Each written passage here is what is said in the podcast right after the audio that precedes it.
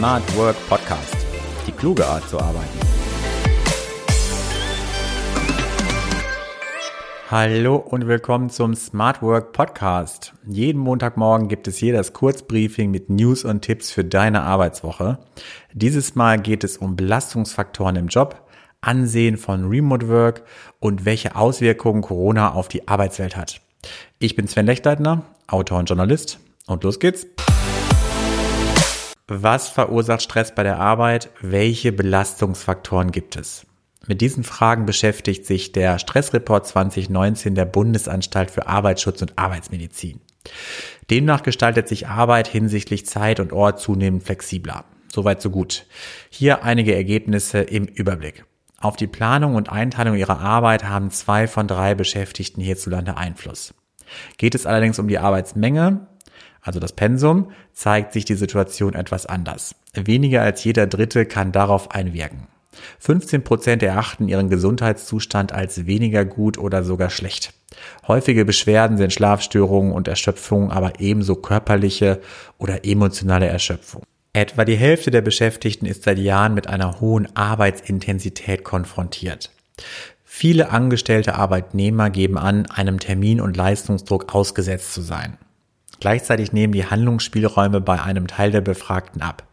Das wiederum trägt zu gesundheitlichen Beeinträchtigungen bei. Bestehen allerdings Handlungsspielräume hinsichtlich Arbeitszeit, geht damit oftmals eine bessere Gesundheit einher. Vor allem aber sollte die Arbeitszeit für Beschäftigte absehbar und planbar sein. Bei ortsflexibler Arbeit, also wechselnder Arbeitsorte oder Dienstreisen, gelingt eine Trennung zwischen Berufs- und Privatleben nämlich seltener. Wer im Homeoffice arbeitet, ist mit Wäschewaschen beschäftigt.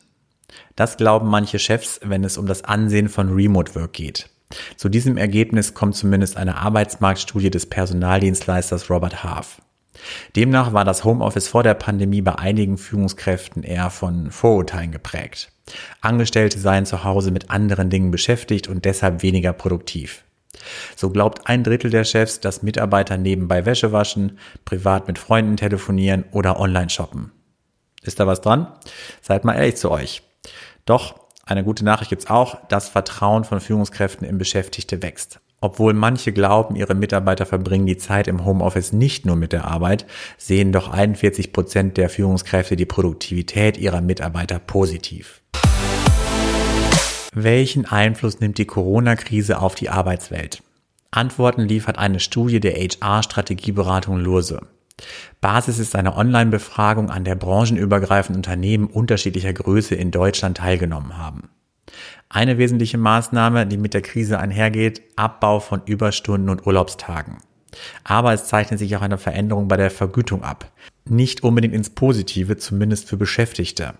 So geben zwar 47 Prozent der Unternehmen an, bisher keine Veränderung bei der Vergütung veranlasst zu haben, aber die bisher am häufigsten genutzte Personalmaßnahme ist das Aussetzen der diesjährigen Gehaltsrunden. Fast alle Unternehmen berichten in Bezug auf die zukünftige betriebliche Realität auch von positiven Effekten der globalen Pandemie.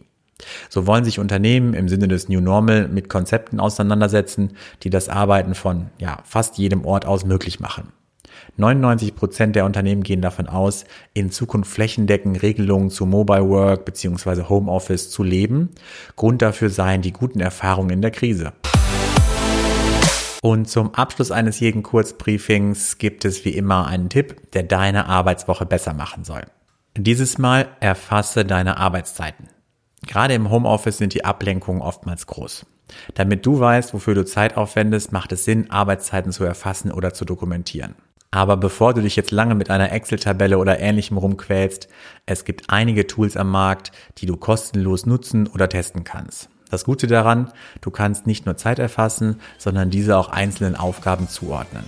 Deshalb mein Tipp, erfasse einen Monat lang deine Arbeitszeiten und werte aus, wofür du deine Zeit im Einzelnen aufgewendet hast.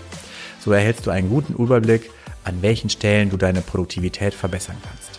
In diesem Sinne, eine gute Arbeitswoche und bis zum nächsten Mal.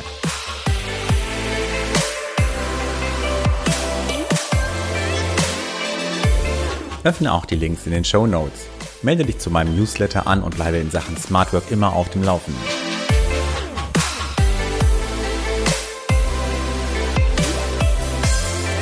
Smart Work Podcast die kluge Art zu arbeiten.